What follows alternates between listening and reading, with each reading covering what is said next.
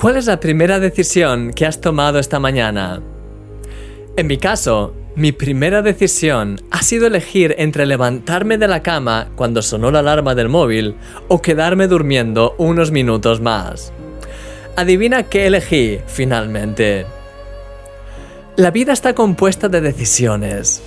Desde que nos levantamos hasta que nos acostamos, no paramos de tomar decisiones. Y esas decisiones tienen una serie de repercusiones en el resto de las cosas que hacemos. Lo mismo pasa con la bendición. El apóstol Pedro dice, no devolviendo mal por mal, ni maldición por maldición, sino por el contrario, bendiciendo, sabiendo que fuisteis llamados para que heredases bendición. Has sido creado para ser de bendición para otras personas. Y eso implica tomar varias decisiones. La decisión de apartarte de toda forma de maldad. La decisión de querer bendecir a los demás.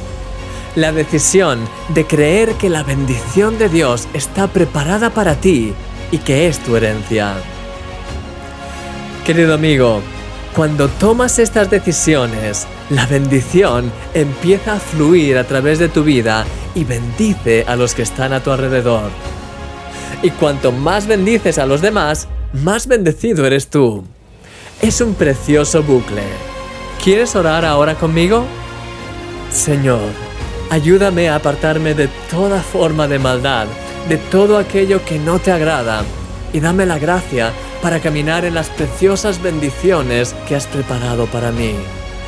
Deseo que mi vida sea una bendición para cada persona con la que me cruce, que todos ellos puedan sentir tu amor y tu presencia a través de mí y que sus vidas sean tocadas por ti. Lléname de ti, Señor, en el nombre de Jesús. Amén. Comparte la bendición de Dios allí donde vayas hoy. Eres un milagro.